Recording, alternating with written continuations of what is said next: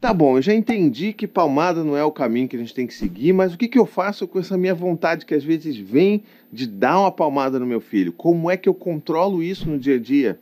Muito bem, você já chegou num ponto em que você talvez tenha reconhecido que a palmada não é a melhor ferramenta ou a ferramenta mais eficiente para se educar uma criança, e agora a gente precisa entender quais os mecanismos que a gente pode utilizar para evitar que a gente chegue nesse momento de descontrole, agora que pelo menos a gente já entende que essa não é uma ferramenta a ser utilizada. Então, nesse vídeo, eu vou trazer três dicas aqui para a gente compartilhar aqui, para a gente se ajudar e tentar chegar num lugar em que a gente consiga ter um pouco mais de autocontrole nessas horas de confusão, de treta, de choro, de gritaria, beleza? Mas antes, eu quero deixar aquele recado claro para você aqui, né? Você está aqui ouvindo esse podcast, está aqui conhecendo esse conteúdo, não se esquece de verificar que você está aí, ó, assinando realmente o meu podcast e me ajuda a divulgar ele por aí. Marca alguém, vai lá no, no Stories, vai lá, divulga lá e me, me marca também.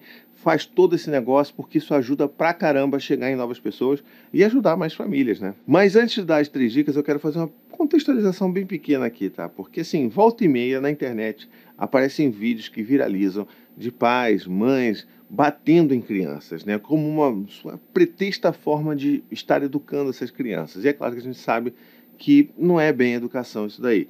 Ou seja, são pais que às vezes perdem o controle e vão batendo, dão palmada nos filhos